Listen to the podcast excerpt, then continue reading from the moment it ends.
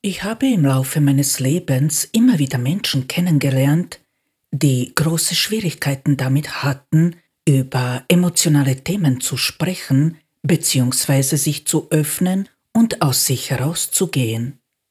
Dieses Phänomen ist nicht unbekannt.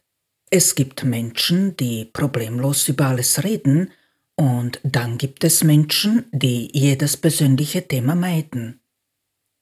Zu der zweiten Gruppe gehören Menschen, die etwas erlebt haben, weshalb sie sich entschlossen haben, die Gefühle zu unterdrücken. Richtige Kommunikation bereichert unser Leben sehr. Wenn diese Kommunikation jedoch einseitig ist und wir mit Menschen umgeben sind, die sich nicht öffnen können und auch nicht wollen, dann kann diese Tatsache unsere Beziehungen schwer belasten. Dabei ist es egal, um welche Beziehungen es sich dabei handelt, denn so etwas belastet alle Beziehungen, ob Freundschaften, Eltern-Kind-Beziehung, Partnerschaften oder welche Form auch immer. Dennoch sind die Partnerschaften von dieser Tatsache besonders schwer betroffen, da die Partnerschaft die intimste Form der Beziehungen ist. Als ich nach einem tragischen Ereignis Hilfe in Anspruch nehmen wollte und deshalb bei einem Psychiater landete, musste ich erschrocken feststellen, dass ich kein Wort herausbringen konnte. Ich stellte fest, dass meine Worte in der Kehle stecken blieben und ich diese einfach nicht aussprechen konnte. Manchmal schmerzt eine seelische Wunde so sehr, dass man innerlich schreit und vor Entsetzen kein Wort herausbringt. Dieses Ereignis hat mich dermaßen fassungslos gemacht, dass ich diesem auf den Grund gegangen bin. Ich wollte nicht nur verstehen, warum ich über belastende Themen auf einmal nicht mehr sprechen kann, sondern ich wollte auch lernen, wieder darüber zu reden. Warum ich in dieser Situation nicht mehr sprechen konnte, zu welchen Erkenntnissen ich auf diesem Weg gekommen bin und wie man lernen kann, seinen Gefühlen wieder zu vertrauen und sie zuzulassen, darüber spreche ich in dieser Episode.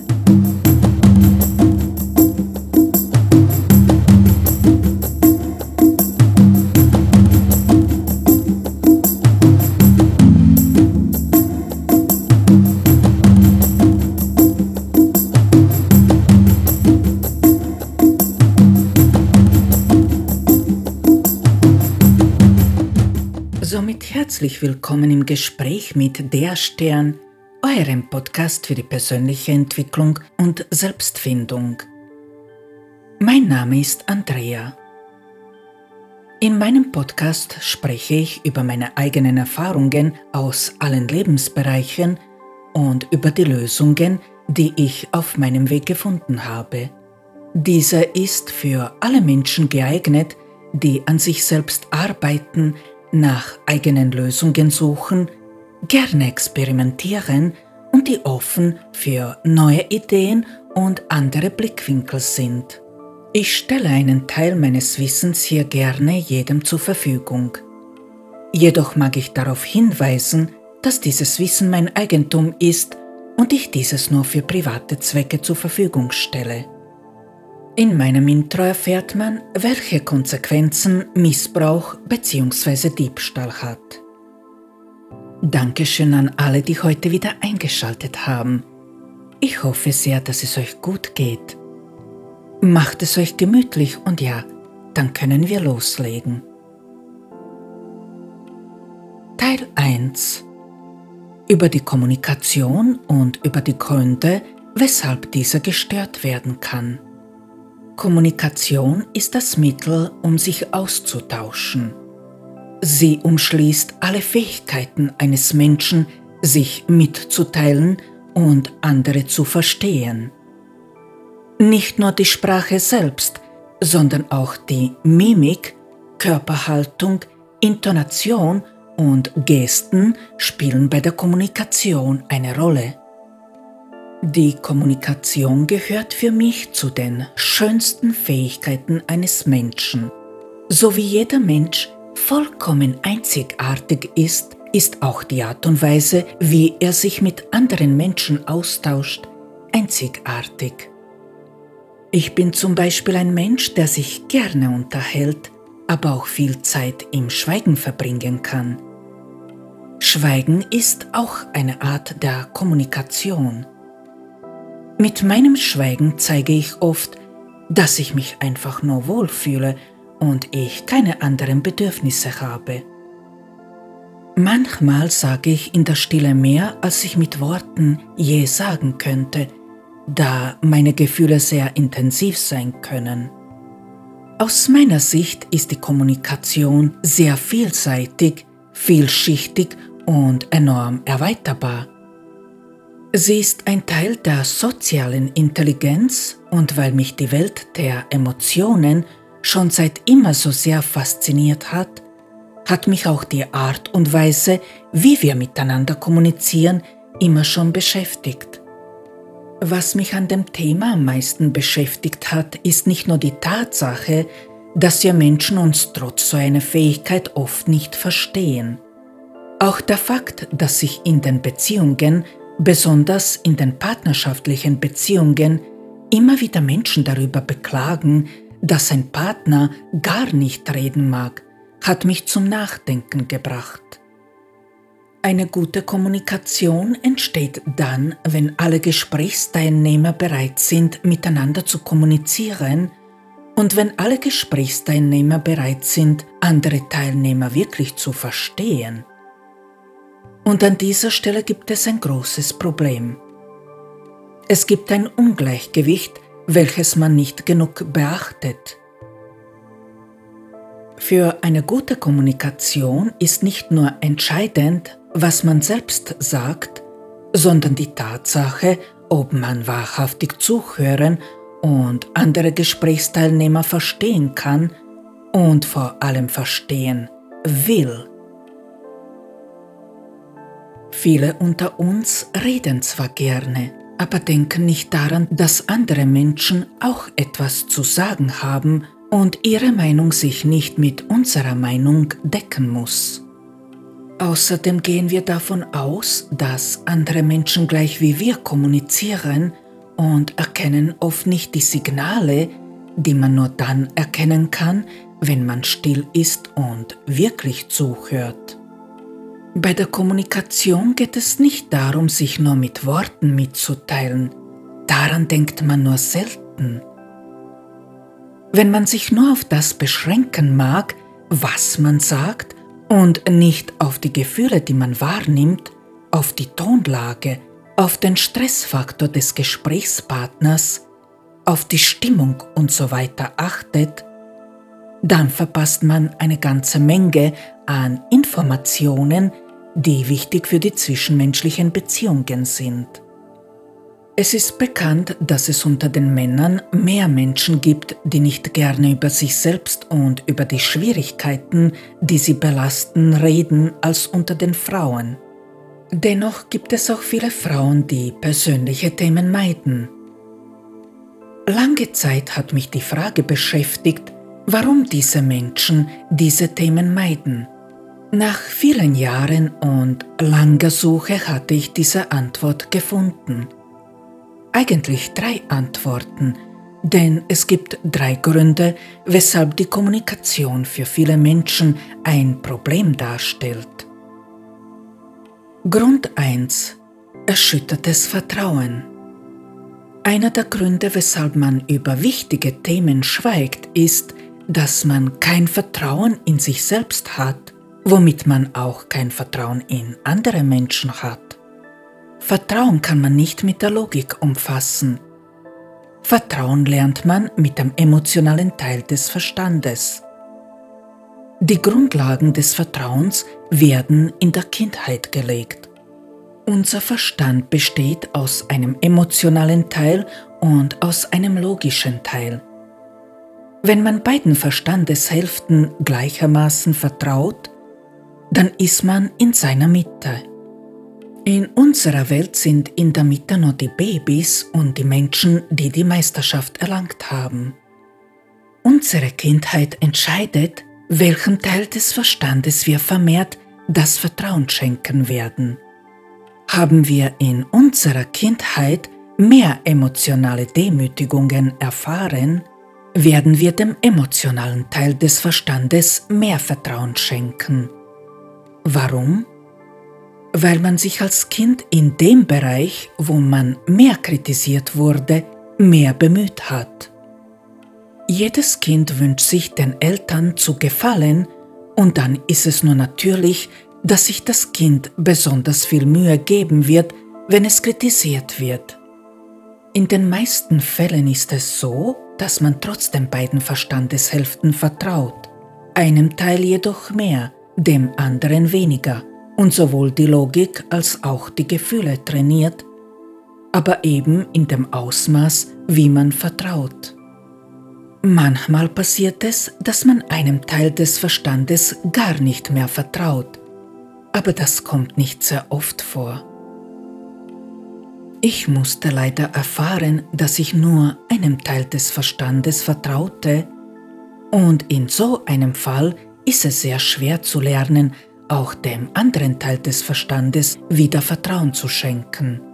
Aber auf diesem Weg hat man wiederum eher die Möglichkeit zu erkennen, was nicht stimmt und dies zu verändern. Wenn man mit der Kommunikation so arge Probleme hat, dass man gar nicht mehr über die eigenen Probleme reden kann, dann ist das ein sicheres Zeichen dafür, dass man sowohl mit der Mutter in der Kindheit große Schwierigkeiten hatte, die man nie überwunden hat, als auch mit den eigenen Emotionen. Warum mit der Mutter? weil die Mutterliebe bzw. die Frauenliebe generell Geborgenheit vermittelt. Fühlen wir uns als Baby oder Kind nicht ausreichend geborgen, werden wir misstrauisch. Und je misstrauischer wir werden, desto weniger Vertrauen können wir zu uns selbst und somit zu anderen Menschen aufbauen. Menschen, die mehr dem emotionalen Teil des Verstandes vertrauen, lernen jedoch aus dieser Situation viel schneller einen Ausweg zu finden, denn sie vertrauen den Gefühlen mehr als der Logik und trainieren diese auch mehr. Diese Tatsache ermöglicht diesen Menschen viel schneller den Zugang zu einem gesunden Vertrauen zu entwickeln. Menschen, die dem logischen Teil des Verstandes mehr vertrauen, haben diese Möglichkeit leider nicht so. Sie benötigen viel mehr Zeit, um die Gefühle richtig zu verstehen. Grund 2. Die Logik wird mehr trainiert. Es ist ein sicheres Zeichen dafür, dass man mehr in der Logik zu Hause ist und diesen Teil des Verstandes mehr trainiert, wenn man Schwierigkeiten damit hat, über sich selbst und die eigenen Probleme zu sprechen. Je mehr man damit ein Problem hat, desto mehr ist man in der Logik zu Hause. Und desto weniger beachtet und trainiert man den emotionalen Teil des Verstandes. Davon sind die Männer häufiger betroffen als die Frauen. Jedoch mag ich an dieser Stelle betonen, dass das nicht bedeutet, dass die Frauen damit keine Probleme haben. Meine Mutter und einige Freundinnen von mir sind mehr in der Logik zu Hause gewesen und sie alle hatten dieselben Probleme. Also das Phänomen des Nichtredens in einer Beziehung betrifft keinesfalls nur Männer. Damit logische Menschen lernen, aus sich herauszugehen und zu reden, müssten sie lernen zu vertrauen. Und Vertrauen aufbauen kann man nur lernen, wenn man lernen will zu reden. Wie das funktionieren könnte, darüber werde ich noch später erzählen. Wichtig zu verstehen ist, dass die Fähigkeit zu kommunizieren eine soziale Kompetenz ist, die man hauptsächlich mit dem emotionalen Teil des Verstandes trainiert. Worte machen nur einen Teil der Kommunikation aus. Wer nur auf die Bedeutung der Worte achtet und nur diese für die Analyse des Gesagten in Betracht zieht, der versteht nur einen Teil von dem, was wirklich mitgeteilt wurde. Die wirkliche Botschaft geht auf diesem Weg oft verloren oder sie kann vollkommen falsch ankommen und gedeutet werden, besonders dann, wenn eine Kommunikation nur schriftlich stattfindet.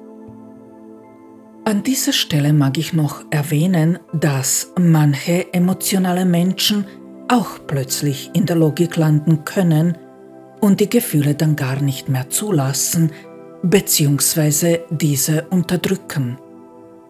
Das habe ich persönlich erlebt, weshalb mir dieses Thema sehr am Herzen liegt und weshalb ich begriffen habe, warum Menschen nicht reden und erkannt habe, was sie tun müssten, um wieder reden zu können.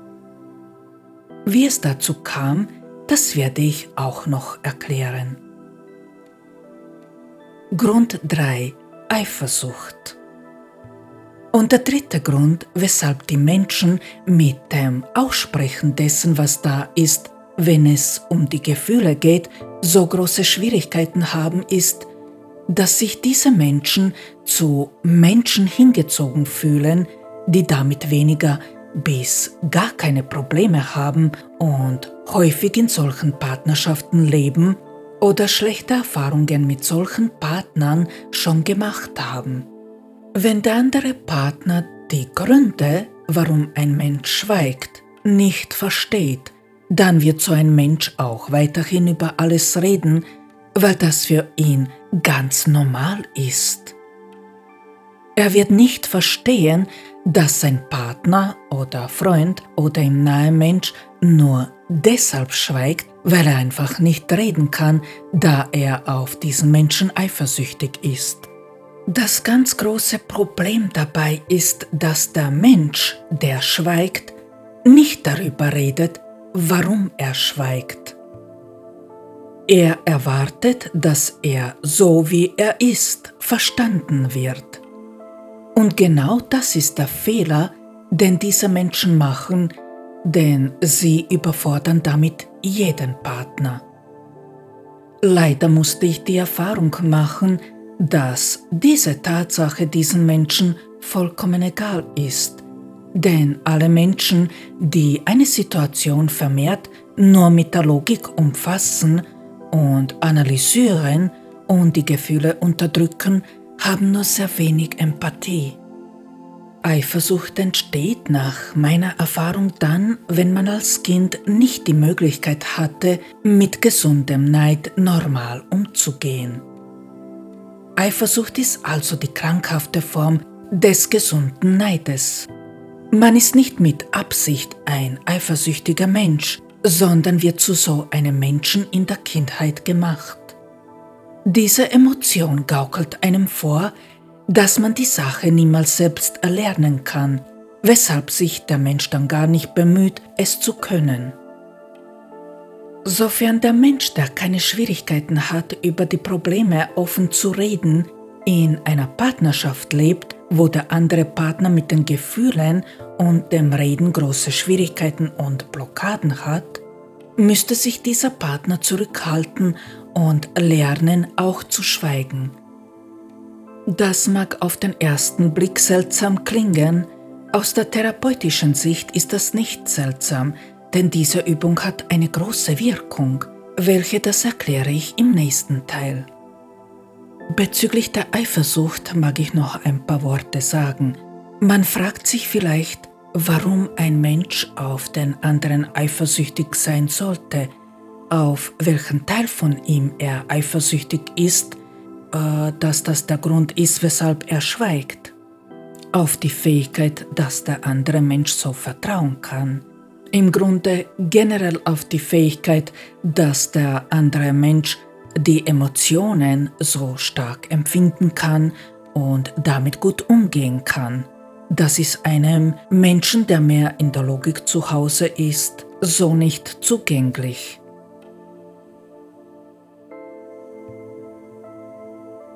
Teil 2 Wenn ein Partner Gefühle unterdrückt und schweigt, plus Peter Pan-Syndrom.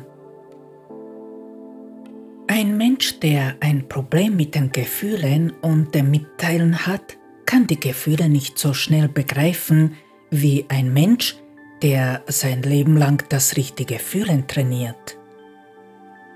So ein Mensch benötigt einfach mehr Zeit, um die Gefühle richtig verstehen zu können. Lebt also so ein Mensch mit einem Partner zusammen, der richtig fühlt und ihm alles erzählt, dann wird der Partner, der schweigt, einfach so tun, als ob. Reden wird immer nur der Mensch, der richtig fühlt und der andere Partner wird immer schweigen und sich nie anstrengen, da er die Notwendigkeit nicht spüren wird, weshalb er das tun soll. Ich gebe zu, dass ich viele Jahre keine Ahnung hatte, dass die logischen Menschen nur deshalb geschwiegen haben, weil ich alles erzählt und erklärt habe. Ich wusste es einfach nicht besser und sie redeten einfach nicht.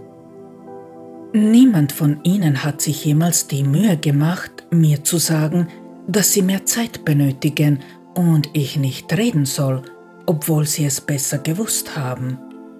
Es war viel einfacher, mich erzählen zu lassen und Druck auf mich auszuüben, als sich selbst anzustrengen. Emotionale Menschen reden nur deshalb, weil ihnen die Beziehung einfach wichtig ist und sie gehen davon aus, dass diese den logischen Menschen auch wichtig ist. Aber das ist eine Täuschung. Logische Menschen wissen nicht einmal, dass ihnen eine Beziehung wichtig ist, weil sie nicht richtig fühlen. Eine Beziehung zu retten bzw. an einer Beziehung zu arbeiten können nur zwei Menschen, nicht einer allein. Sobald man merkt, dass ein Partner nicht an dieser Beziehung arbeiten will, ist das ein sicheres Zeichen dafür, dass man gegen die Wand läuft und die Energie umsonst verschwendet. Ich wollte eine Sache nicht wahrhaben, das gebe ich ehrlich zu. Ich wollte es nicht wahrhaben, wie unwichtig ich manchen Menschen bin. Zwar nicht deshalb, weil ich ihnen unwichtig war, sondern deshalb, weil sich diese Menschen nicht bewusst waren, dass ich ihnen wichtig bin.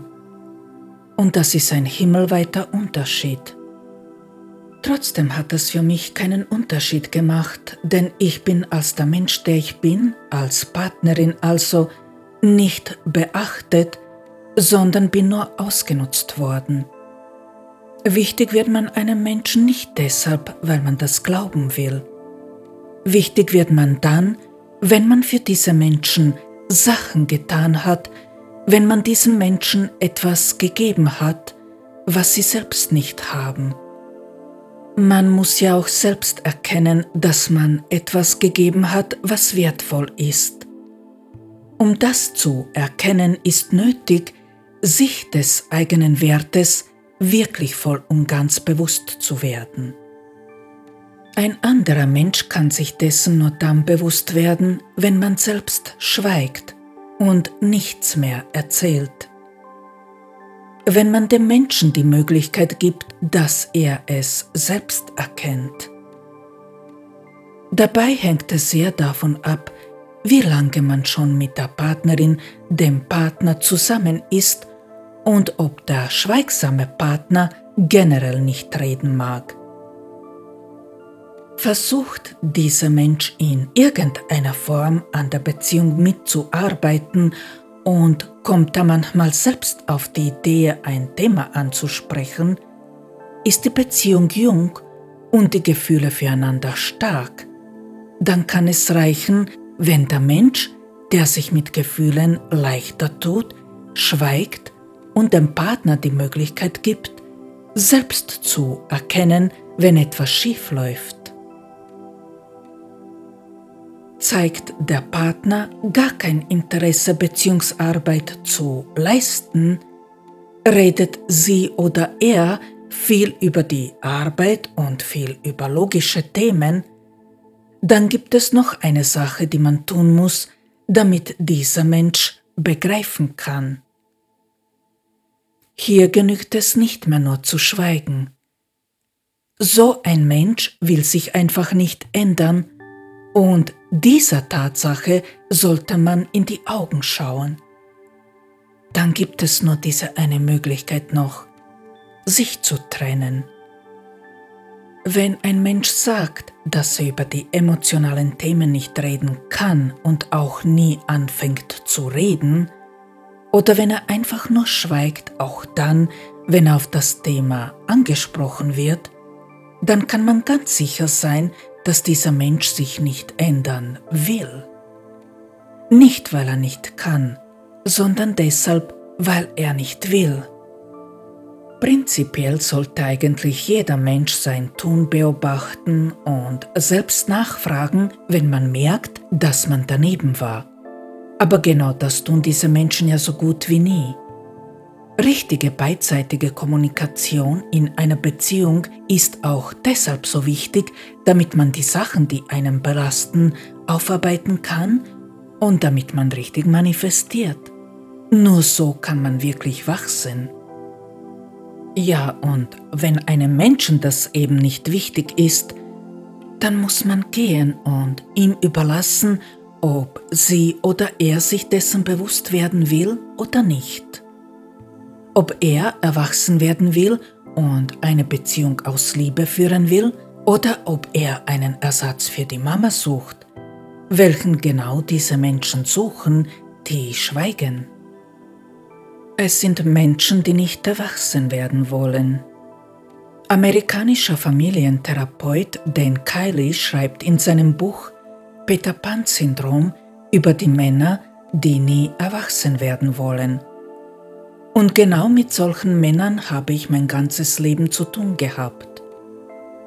Exakt so, wie dieser Mann die Männer in seinem Buch beschreibt, waren bzw. sind diese Männer noch immer.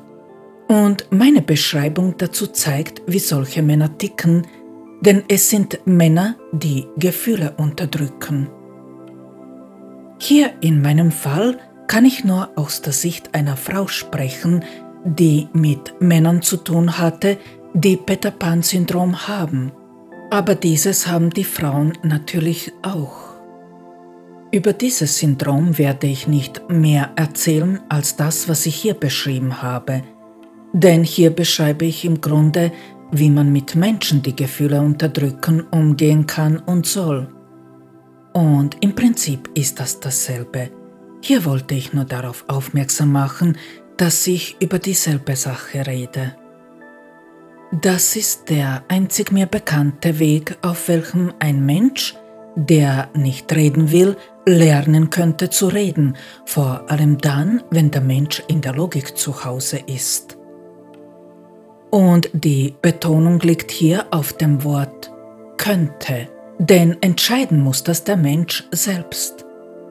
Und wenn er die Entscheidung auf irgendwann verschiebt und der andere Partner dann weg und vielleicht schon wieder vergeben ist, dann hat dieser Mensch ja ganz einfach Pech gehabt.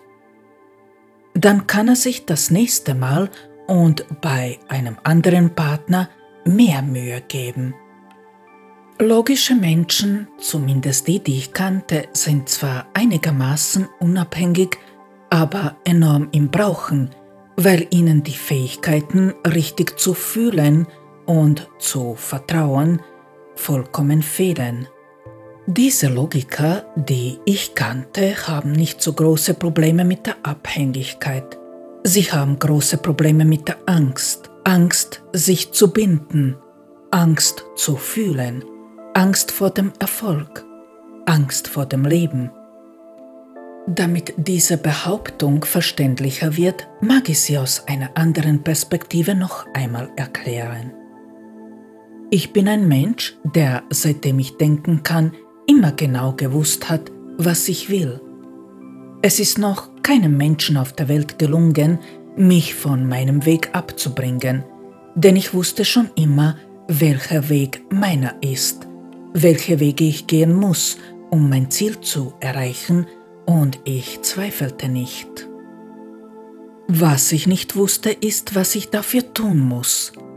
Mir fehlte der Zugang zu der Logik komplett, Dafür war mein emotionaler Teil des Verstandes super trainiert. Genau das, was ich habe, fehlt logischen Menschen, besonders dann, wenn sie nur dem logischen Teil des Verstandes vertrauen. Sie wissen, was sie tun müssten, aber sie zweifeln an allem und immer. Sie kennen den Weg nicht, den man gehen muss, um das Ziel zu erreichen. Sie haben nicht diese Sicherheit, die nötig ist und die man haben muss, wenn man wirklich was erreichen will. Die Grundlage des Lebens sind die Gefühle, nicht die Logik. Und wenn man nicht weiß, auf welchem Weg man seine Ziele erreichen kann, und wenn man an allem zweifelt, dann weiß man im Grunde genauso wenig, wie wenn man weiß, welchen Weg man gehen kann, aber nicht weiß, was man dafür tun muss. Mit dem Unterschied, dass sie das niemals zugeben würden. Noch ein kleiner Zusatz, damit das Gesagte abgerundet wird. Natürlich zweifelte auch ich, aber nicht am Weg, den ich gehe und bei weitem nicht so stark. Ich zweifelte daran, dass ich jemals imstande sein werde, alles zu erreichen, da mir das Wissen dafür fehlte. Und da ich in meinem Leben mit Männern zu tun hatte, die nicht erwachsen werden wollten, musste ich mich allein um alles kümmern und hatte nie Zeit für mich selbst. Die Frauen, die das hören und dasselbe erleben, werden sich gleich erkennen. Man hat statt eines Mannes noch ein Kind zu Hause. Diese Zweifel zu besiegen ist dennoch um einiges einfacher als die, die den Weg betreffen, denn Logik zu trainieren ist viel einfacher als zu lernen, richtig zu fühlen. Um ein Ziel zu erreichen, muss jeder Mensch wissen, was genau er erschaffen will und somit welchen Weg er gehen will. Wenn ein Mensch diesen Weg nicht kennt, dann hilft ihm das allergrößte und allerbeste Wissen nicht, denn er wird sein Ziel niemals erreichen können. Die Grundlage des Lebens sind die Gefühle, also ist die Grundlage des Lebens das Wissen darum, welchen Weg man gehen muss, um ein Ziel zu erreichen. Und das kann man nur dann wissen, wenn man richtig fühlt, da damit die Angst verschwindet. Zurück zu den Menschen, die Gefühle nicht zulassen wollen. So denken viele logische Menschen, dass die Partnerschaft nur eine Zweckgemeinschaft ist. Damit man mich hier nicht missversteht, mag ich noch eine Sache erklären. Natürlich sind nicht alle logische Menschen davon betroffen. Je mehr ein Mensch beide Verstandeshälften gleichermaßen benutzt, desto mittiger ist dieser Mensch.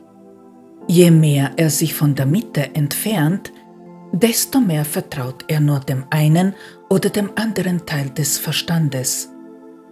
Und je mehr ein Mensch nur der Logik vertraut, desto unwichtiger ist ihm eine Beziehung. Und genau von diesen Menschen rede ich hier. Für sie hat eine Partnerschaft nicht dieselbe Bedeutung wie für einen emotionalen Menschen. So wie emotionale Menschen einen Partner brauchen, weil er ihnen logisch überlegen ist, so brauchen die logischen Menschen den emotionalen Partner, weil dieser ihnen emotional überlegen ist, sofern man nicht mittig ist. Der Unterschied ist aber der, dass einem emotionalen Partner die Sicherheit fehlt, weshalb er sich abhängig macht und damit die Gefahr läuft, ausgenutzt zu werden. Und diese Tatsache wird ein logischer Mensch immer ausnutzen, damit er sich überlegen fühlen kann, da er nicht zugeben will, Angst zu haben.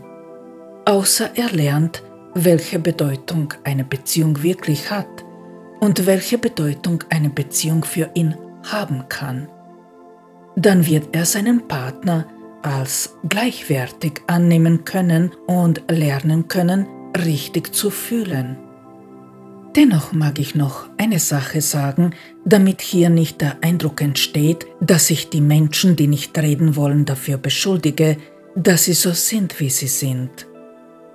Wie schon vorher erwähnt, besteht die Kommunikation zwischen zwei Menschen nicht nur aus Reden, sondern auch aus Zuhören. Und Zuhören umfasst auch, dass man das Verständnis für eine Situation aufbringt, sofern man sie verstanden hat. Menschen, die nicht reden und nicht reden wollen, haben sich einfach entschieden, so sein zu wollen. Das gehört auch akzeptiert. Sie können sich nur dann ändern, wenn sie sich dazu entscheiden, sich ändern zu wollen. Man kann diese Sache nicht erzwingen. Sie können nur dann erkennen, dass Sie auf dem Holzweg sind, wenn Sie ganz allein bleiben. Das bedeutet auch, dass es nötig ist zu akzeptieren, dass es Menschen eben gibt, die einfach schweigen und es nötig ist, sie so zu nehmen, wie sie sind. Man kann diesen Menschen vorwerfen, dass sie sich nicht bemühen und dass sie viel lügen, was oft vorkommt. Aber damit und mit den Konsequenzen muss ja dieser Mensch selbst leben, denn das weiß er selbst. Und das ist eine andere Geschichte. Hier geht es nur um das Schweigen. Schweigt ein Mensch und will sich so ein Mensch nicht ändern, dann sollte man auch diese Seite des Menschen akzeptieren und die Konsequenzen ziehen. Und die einzige Konsequenz aus so einem Verhalten kann nur die Trennung sein. Diese Menschen, die schweigen, gehen nur sehr selten von selbst, da sie sonst zu einsam sind. Wenn, dann muss man schon selbst gehen. Wisst ihr, warum ein Mensch schweigt und warum er sich entscheidet, nicht zu reden? Weil er damit die Kontrolle ausübt. Auf diese Weise schützen sie sich vor dem Angriff und sie kontrollieren so andere Menschen. Klar, wenn sie nicht reden, dann muss ja ein anderer Mensch reden. Und dann ist es sehr einfach, sich wichtig zu machen und zu reden, wenn der andere ein Thema schon angeschnitten und seine Meinung gesagt hat. Dann müssen sich diese Menschen nur anpassen und das sagen, was gut klingt.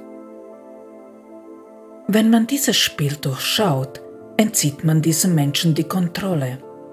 Und wenn der Mensch dann trotzdem schweigt, na ja, dann hat er damit alles gesagt, was man wissen muss. Ich will nicht. Das muss man nur akzeptieren und dann passt es für alle. Das nennt man Loslassen.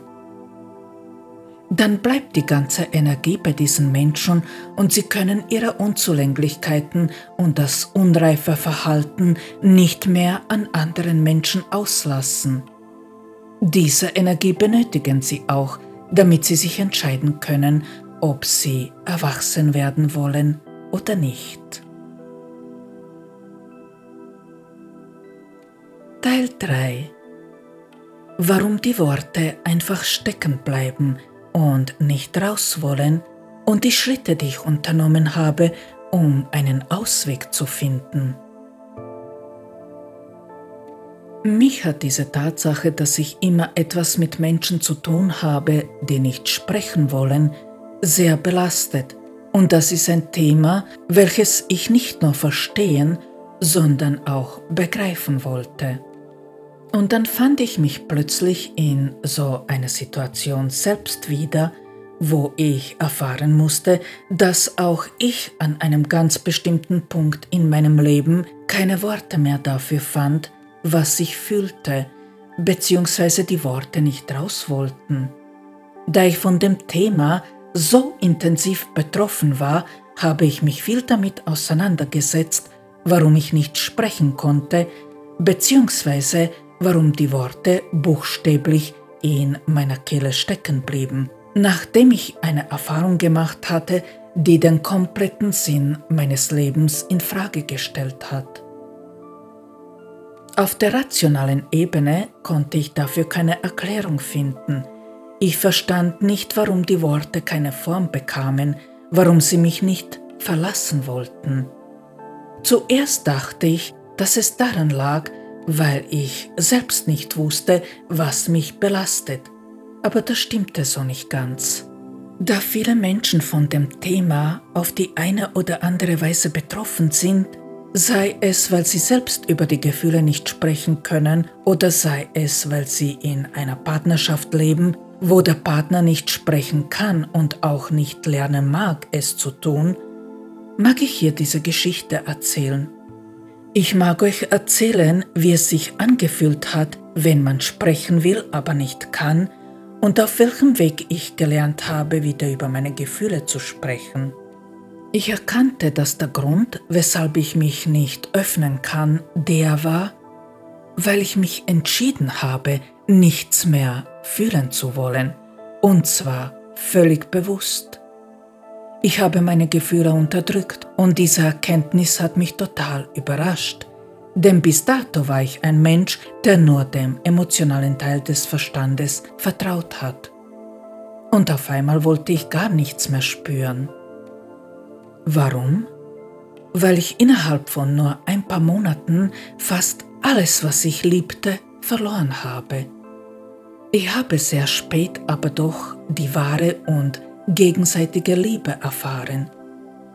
Plötzlich ist nicht nur dieser Mann ohne Worte, ohne Erklärung weggegangen, sondern ich verlor auch mein einziges Kind.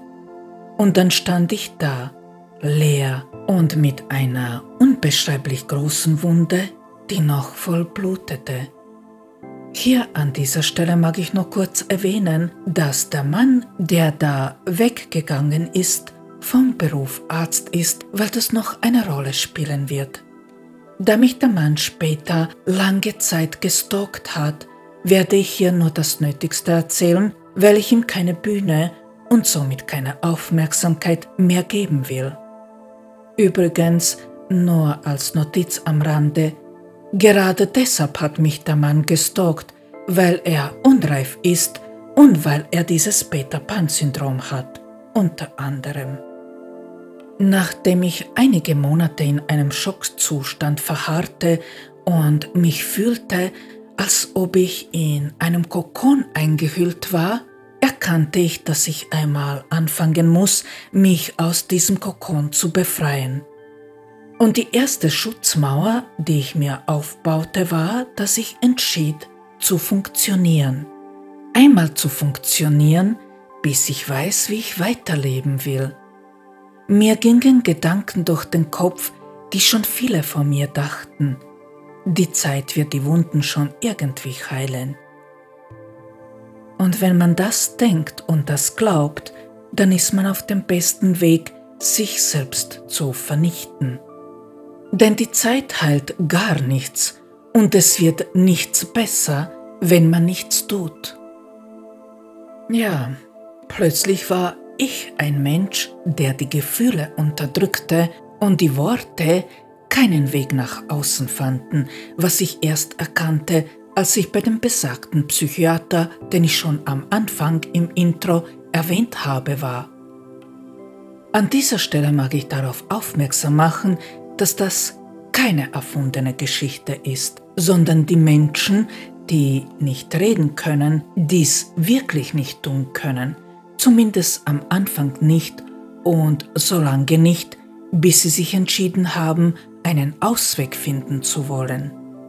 Je mehr Zeit verstreicht und je länger man die Aufarbeitung aufschiebt, desto schwerer ist es, sich zu überwinden. Aufgeben war für mich keine Option. Ich war mir selbst so fremd, er kannte mich nicht wieder und ich mochte mich nicht so, wie ich war.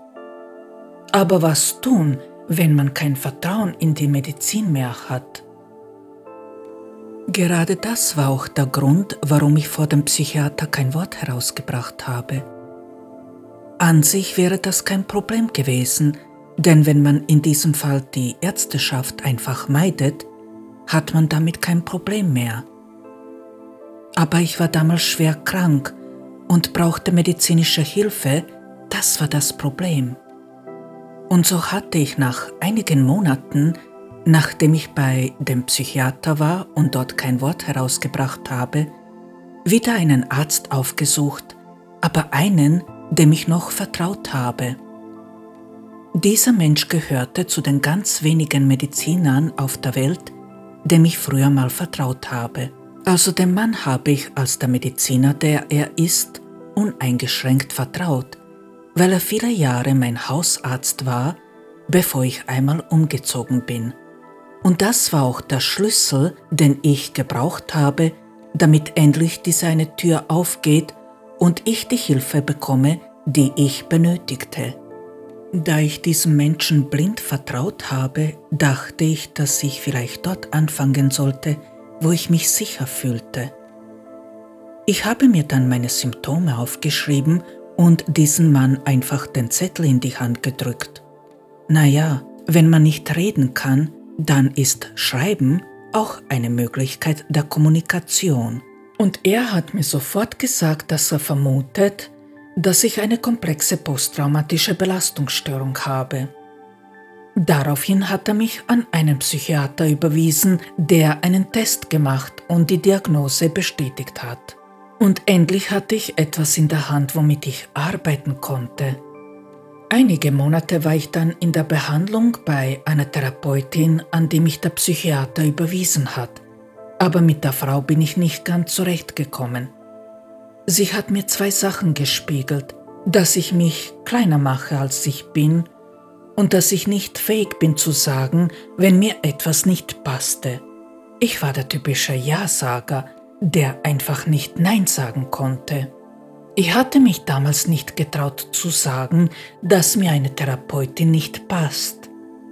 Aber dieser Psychiater hat dann bemerkt, dass es mir nicht besser geht und er war es auch, der mir vorschlug, dass ich eine Recha in einer Klinik für psychosomatische Medizin und Psychotherapie mache und am besten in diese eine Klinik gehe, die er mir eben vorschlug.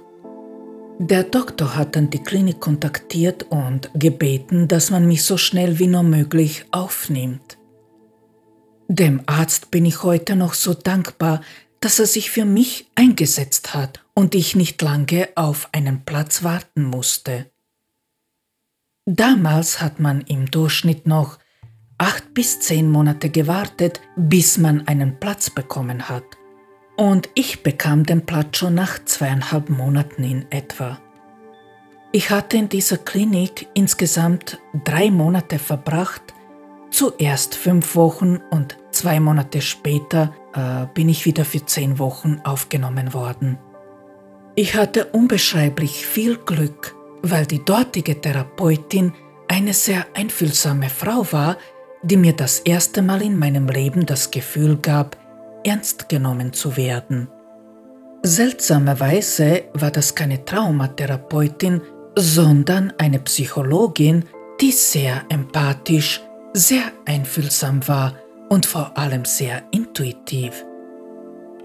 Diese Klinik war ein wenig anders als die meisten Kliniken, die es zu der Zeit gab. Ich hatte viel Freizeit und nicht allzu viele Therapiestunden. So konnte ich stundenlang Sport treiben, wandern und die Zeit dafür nutzen, in Ruhe über alles nachzudenken. Ich redete mit dieser Frau nicht wirklich viel, denn die meiste Zeit war ich ein sehr stiller Patient. Der Psychologin sagte ich nur, welche zwei Themen mich massiv belasten, der Tod meiner Tochter und die Misshandlungen in meiner Kindheit. Sie bedrängte mich nicht. Ich konnte in meinem sehr langsamen Tempo einmal das Nötigste aussprechen und über das sprechen, was passiert ist.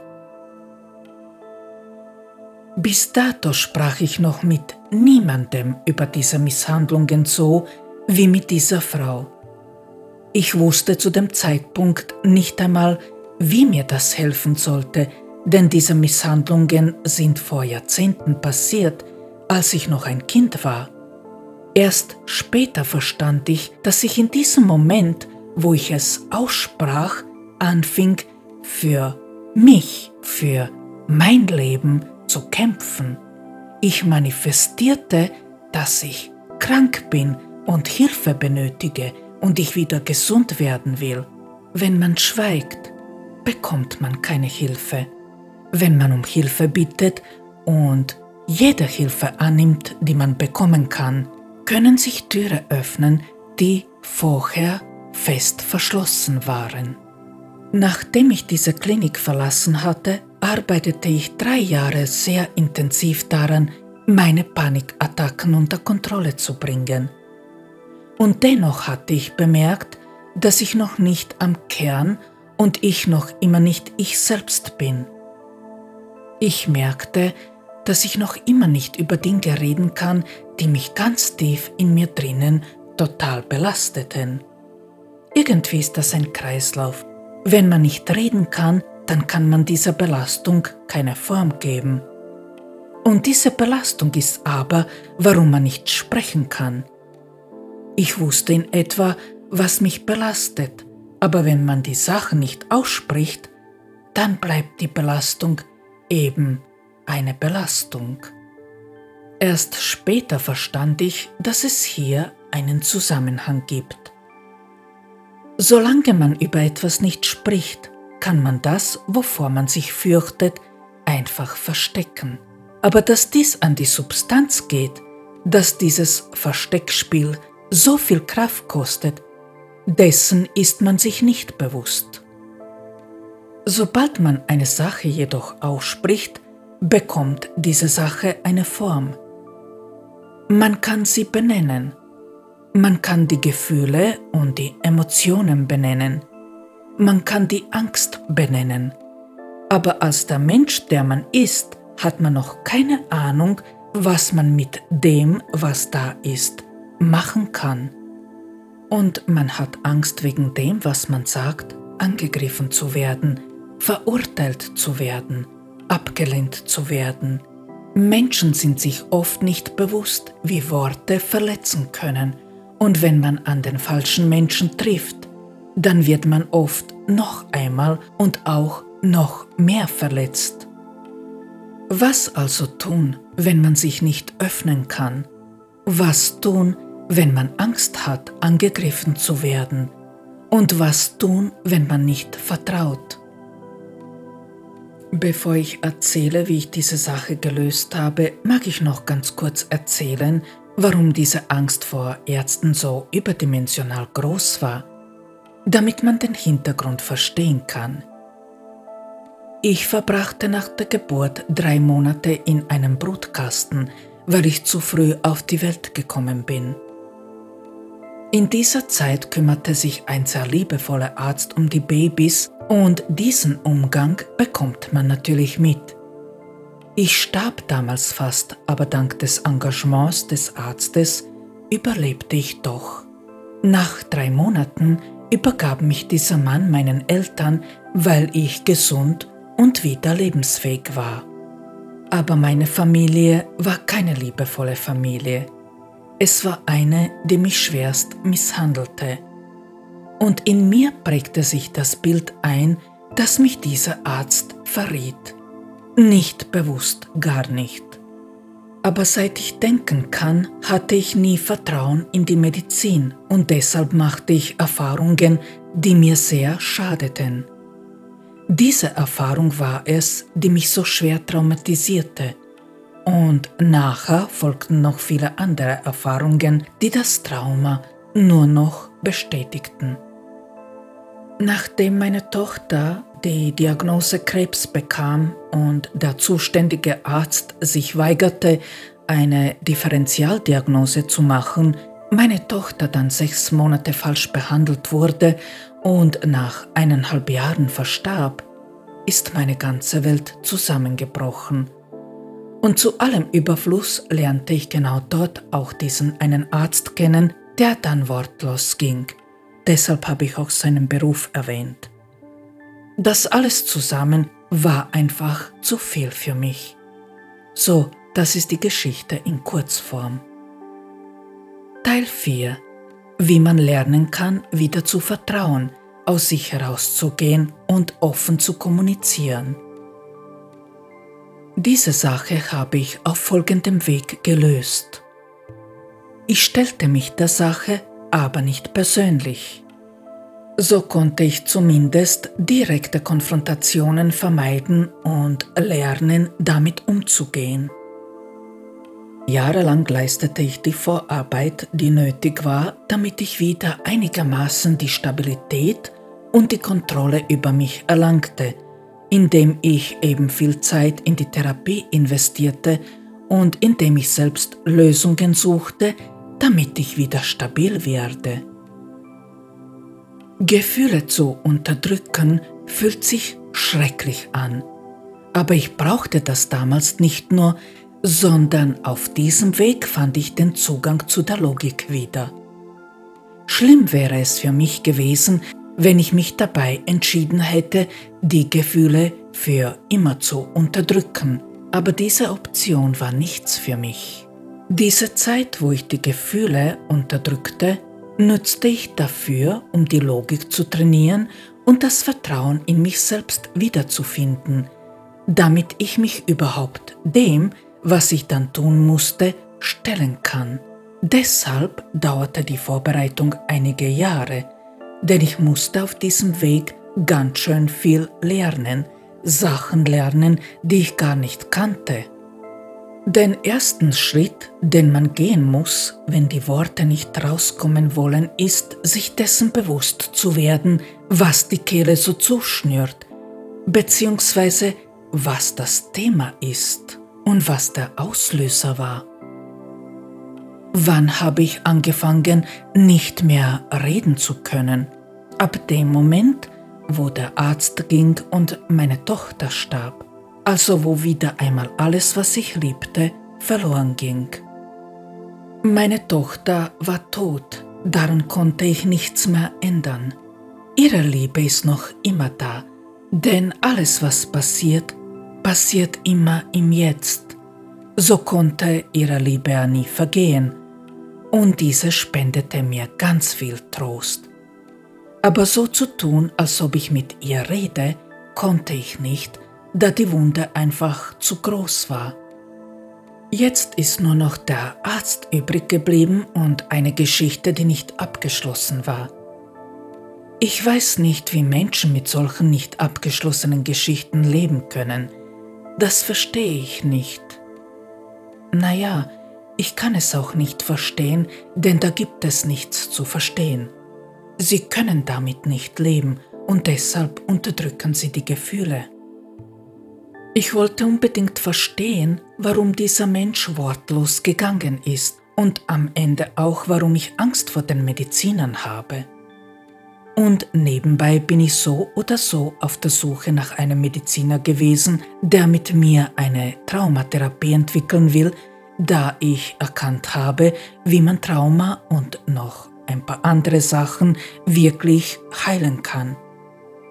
Eigentlich ist diese Tatsache, dass ich einen Mediziner gesucht habe, der Vorwand für mich gewesen, mich dem zu stellen, denn ohne diesen Vorwand hätte ich damals keine Kraft gehabt, ihn anzuschreiben. Mich persönlich mit ihm zu treffen war für mich keine Option, da ich zu dem Zeitpunkt panische Angst vor ihm gehabt habe.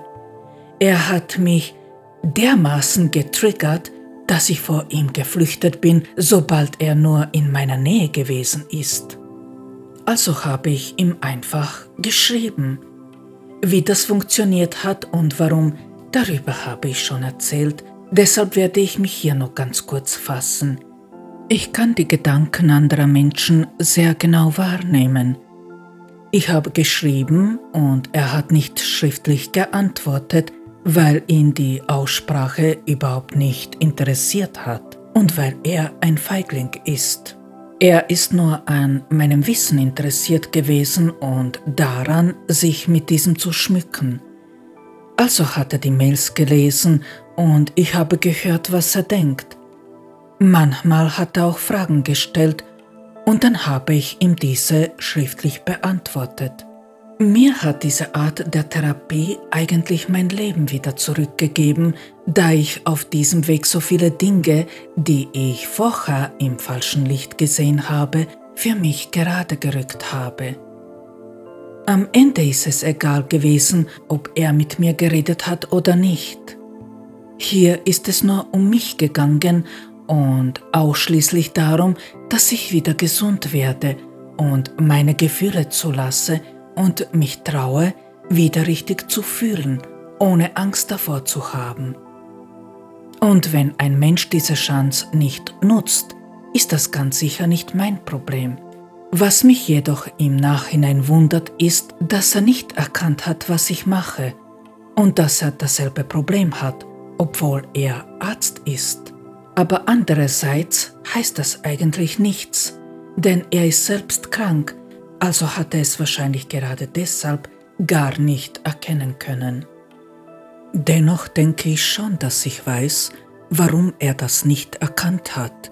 Er ist ein Mensch, der mich für sein Schicksal, für all das, was er erlebt hat, beschuldigt. Und anstatt darüber nachzudenken, was er falsch gemacht hat, hat er im Grunde die ganze Zeit mir für alles die Schuld gegeben und er hat mich die ganze Zeit diagnostiziert. Im Grunde hat er mich nur aus der Sicht eines Arztes betrachtet und nicht darüber nachgedacht, äh, was mir mein Tun bringt. Er war vielmehr damit beschäftigt, in mir Krankheiten zu erkennen und sich damit wichtig zu machen. Aber egal, das gehört der Vergangenheit an. Ich habe erkannt, dass ich mich vor so einem Mann zu klein mache und sein Tun mich zu sehr an meine Mutter erinnert hat, die mich auch so gern klein gemacht hat. Als ich begriffen habe, dass mein Wissen genauso wertvoll ist wie sein Wissen, habe ich mich gar nicht mehr so klein gefühlt und die Angst vor ihm ist immer kleiner geworden und seine Beleidigungen haben mich immer weniger berührt. Ich habe auch erkannt, dass ich zwar diesen Mann tatsächlich geliebt habe, aber dass mich nur noch die Sehnsucht dazu getrieben hat, an ihn zu denken. Naja, er hat es mir auch nicht gerade leicht gemacht, ihn zu vergessen, denn ab diesem Zeitpunkt, als ich ihn wegen der Therapie angeschrieben habe, hat er angefangen damit, mich zu stalken. Aber die schönste Erkenntnis für mich ist diese gewesen, dass ich auf diesem Weg gelernt habe, mich selbst zu lieben und ihn nicht mehr zu brauchen. Außerdem habe ich erkannt, dass ich einen anderen Mann auch so lieben kann, wie ich ihn einmal geliebt habe, und er hat für mich gar keine Rolle mehr gespielt. Mehr noch, die Sehnsucht war auf einmal komplett weg. Die Verlustängste waren damit auch weg. Hm, nicht ganz. Diese habe ich mit dem Mann, den ich nach ihm kennengelernt habe, abgebaut aber mit diesem Schreiben habe ich den Weg geebnet, damit das überhaupt möglich war. Genau diesem Thema musste ich mich stellen, und wenn man sich diesen Kernängsten stellt, das kann schon sehr, sehr heftig werden. Nicht umsonst laufen so viele Menschen davon weg, aber ganz ehrlich, vielmehr hat es mir gebracht, mich dem zu stellen, als jahrelang vor mir davonzulaufen. Die Angst vor den Medizinern ist weg. Die Verlustangst ist weg. Die Sehnsucht ist weg und ich habe gelernt, mir vollkommen zu vertrauen. Es waren ein paar sehr anstrengende Jahre, die ich da erlebt habe. Mein Leben vorher war jedoch auf die Zeit gerechnet dann doch viel anstrengender denn damals ist nie was besser geworden. Das Schlimme für mich war, dass ich erst da richtig erkannte, wie sehr meine Kehle wörtlich zugeschnürt ist. Aber ich hatte einige Vorteile, die ich für mich gut nutzen konnte. Ich musste mich mit diesen Menschen nicht treffen, sondern konnte einfach schreiben. In meiner Wohnung fühlte ich mich geschützt und sicher. Gleichzeitig war es so, dass ich während ich darüber schrieb, was mich so belastet, ich eine Panikattacke durchlebte. Dieser Mann hat leider wenig Empathie, weshalb mir manche seiner Gedanken nicht gerade gut taten, milde ausgedruckt. Aber, und das war hierfür sehr wichtig, ich hatte nicht aufgehört zu reden und ich schrieb so lange, bis auch die letzte Angst aufgearbeitet wurde. Ich konnte auf diesem Weg meine Panikattacken lindern und am Ende mich so heilen, dass ich gar keine Panik mehr empfand. Es gibt viele Menschen, die mit der Empathie ein Problem haben, was der Grund für meine Panikattacken war. Aber die Panik war mein Problem, also musste auch ich lernen, damit richtig umzugehen.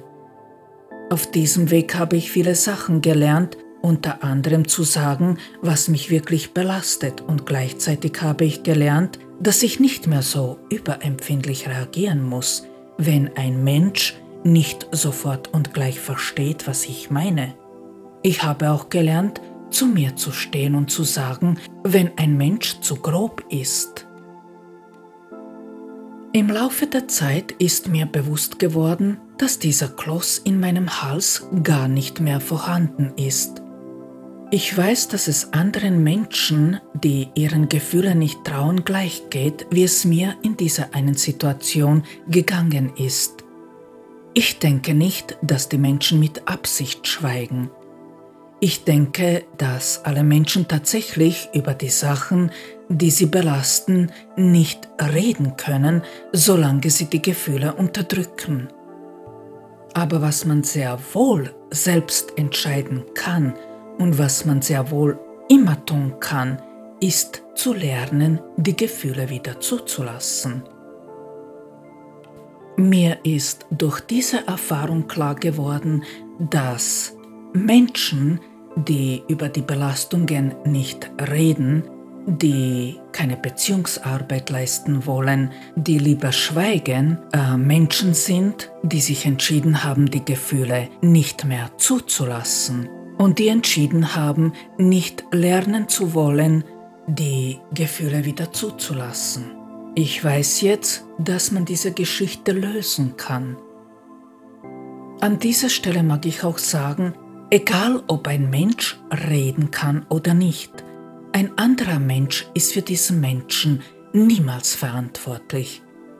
Es gibt Wege, die man gehen und die inneren Blockaden lösen kann.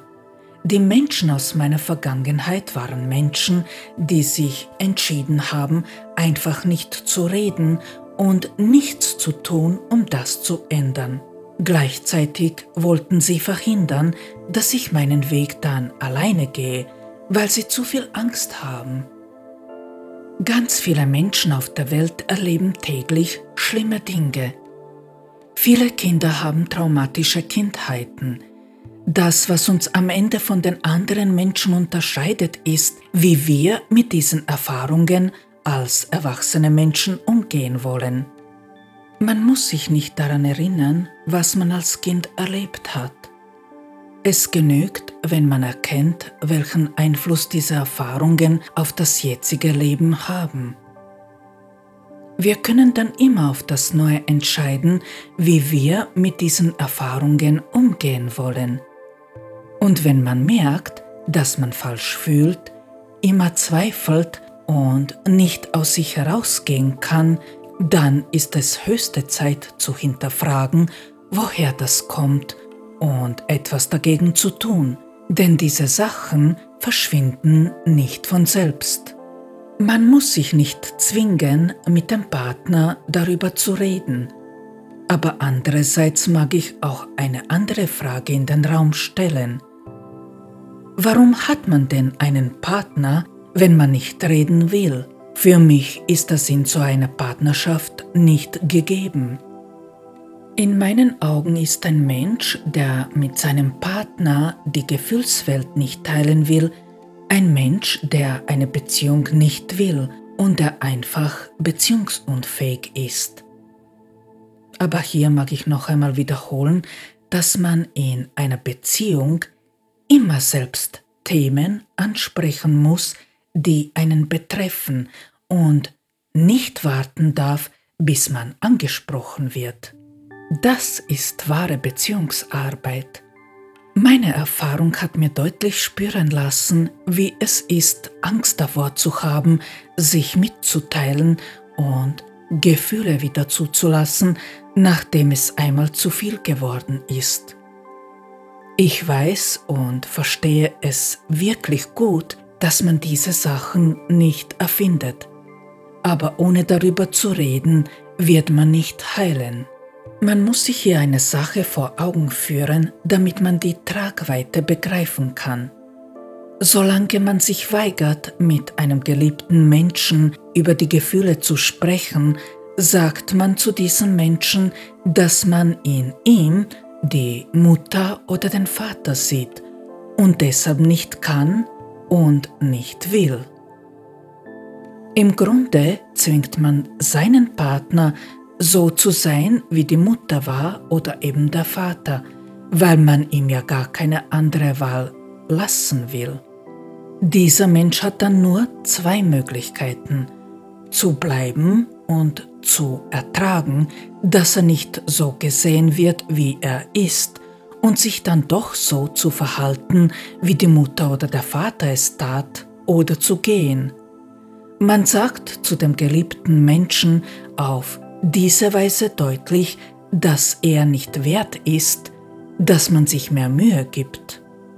Man macht es sich im Leben sehr einfach und das ist nicht fair dem Menschen gegenüber, der sich bemüht. Das Herz sagt einem deutlich, mit welcher Person man die zugeschnürte Kehle lösen kann, bei welcher Person man die Gefühle wieder zulassen wird können. Diese Sache kann man nicht allein lösen. Man muss sie immer mit einem Menschen lösen, einem, der in irgendeiner Form das spiegelt, weshalb man sich entschieden hat, die Gefühle zu unterdrücken. Was die Kommunikation betrifft, die Art und Weise, wie man miteinander spricht, das sollte man als der Partner, der nicht von dem Problem betroffen ist, keinen Druck ausüben. Ich habe die Erfahrung gemacht, dass für mich das Schreiben der richtige Weg war. Ich hätte damals über das, was ich fühle, nicht sprechen können, wenn ich dem Menschen gegenüber gesessen wäre. Meine eigenen vier Wände haben mir den Schutz gegeben, den ich benötigt habe, um mich sicher zu fühlen. Ehrlich bleiben und trotzdem genügend Abstand zu lassen, um sich sicher zu fühlen, ist hierfür eine gute und gesunde Lösung. Wenn man sich in bestimmten Situationen nicht fähig fühlt, über etwas zu reden, dann sollte man das klar kommunizieren, damit die Menschen um einen herum verstehen können, was los ist. Aber diese Sache sollte man nicht ausnützen oder dafür benutzen, um einem Thema aus dem Weg zu gehen, sondern dafür, um sich zu sammeln und es dann wieder zu versuchen. Ehrlichkeit soll in einer Beziehung so oder so an der ersten Stelle stehen, denn nur so kann man eine Vertrauensbeziehung aufbauen. Hier mag ich noch auf den Weg geben, dass es nicht nötig ist, über alles zu reden, sondern über die Dinge, die jetzige Beziehung betreffen. Wenn es Themen gibt, die dem Partner unangenehm sind und die diese Beziehung ihm jetzt gar nicht betreffen, dann denke ich, dass es genügt, wenn man sagt, dass das Thema eigentlich keine Rolle spielt und man darüber nicht reden mag, da es zu persönlich ist. Aber wenn zwischen zwei Menschen Erfahrungen aus der Kindheit stehen und sich die Menschen deshalb nicht näher kommen können, ein Partner darunter leidet und der andere Märchen erzählt oder zu dem gemeinsamen Leben nichts beitragen will, dann sind das sehr wohl Themen, über die man sprechen soll. Denkt an dieser Stelle nur an eine Sache. Missbraucht das Vertrauen eines Partners niemals, denn so einen Bruch kann man nur sehr schwer gitten, wenn überhaupt. Am einfachsten ist es, wenn ihr immer an die goldene Regel denkt. Behandle andere so, wie du von ihnen behandelt werden willst.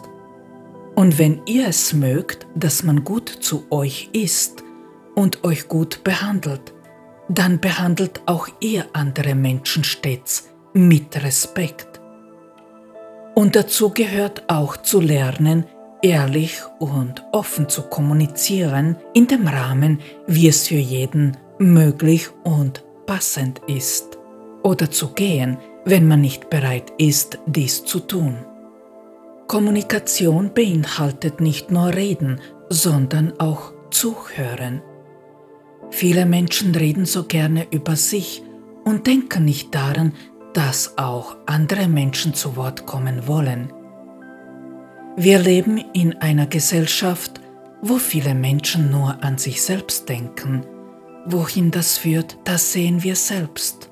Welt kann man nicht ändern, aber sich selbst, das geht schon.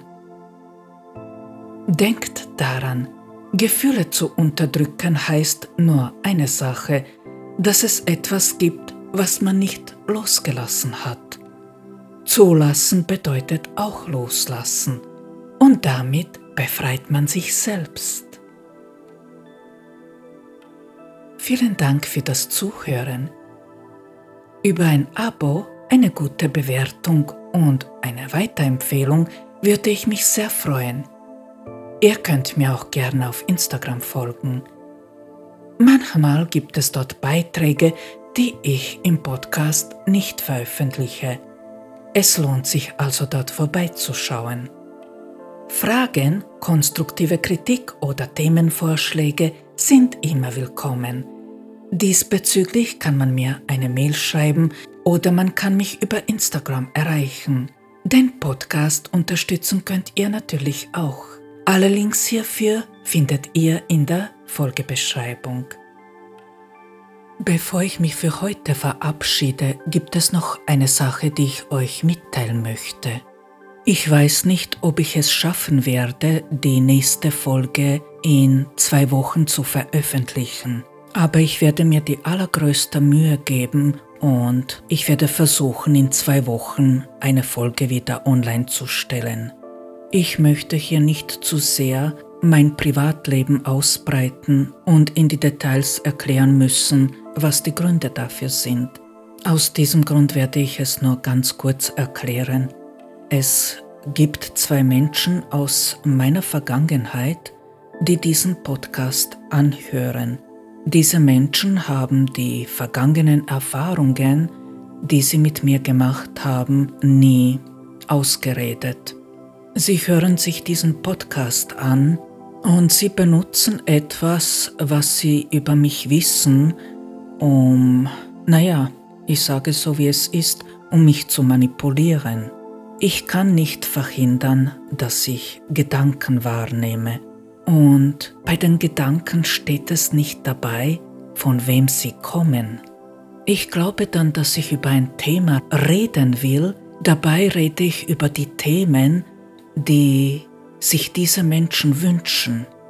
Und aus diesem Grund lassen sie weder mich los, noch bemühen sie sich, die Vergangenheit aufzuarbeiten. Wie gesagt, ich möchte da nicht in die Details gehen. Ich war schon kurz davor, äh, zu entscheiden, diesen Podcast einzustellen. Aber ich liebe diese Arbeit und ich liebe euch, die Menschen, die an sich arbeiten, aber ich möchte nicht, dass Menschen meine Gedanken manipulieren. Um das zu verhindern, dass diese Menschen bei mir noch durchkommen können, habe ich mich entschieden, dass ich absolut jedes Thema meiden werde, welches diesen zwei Männern in irgendeiner Form noch weiterhelfen könnte. Keine Sorge, es gibt noch so viele Themen, über die ich noch nicht gesprochen habe und welche diesen zwei Männern nicht hilfreich sind. Die Rede ist hier natürlich von diesem Arzt und von meinem Ex-Mann. Ich weiß nicht, ob sie einmal entscheiden werden, erwachsen zu werden, das kann ich nicht entscheiden. Aber ich kann dafür sorgen, dass ich auch die letzte Tür schließe, durch die sie noch durchgekommen sind. Wie gesagt, ich werde mir große Mühe geben, um in zwei Wochen wieder eine Folge online zu stellen und falls sie es bis dahin nicht schaffe, bitte ich um Verzeihung und bitte schaut bei Instagram nach. Dort werde ich dann bekannt geben, wann die nächste Folge wieder online ist. Vielen Dank für euer Verständnis. Also dann, passt gut auf euch auf, bleibt gesund und lächelt so oft ihr noch könnt. Bis dann. Ciao.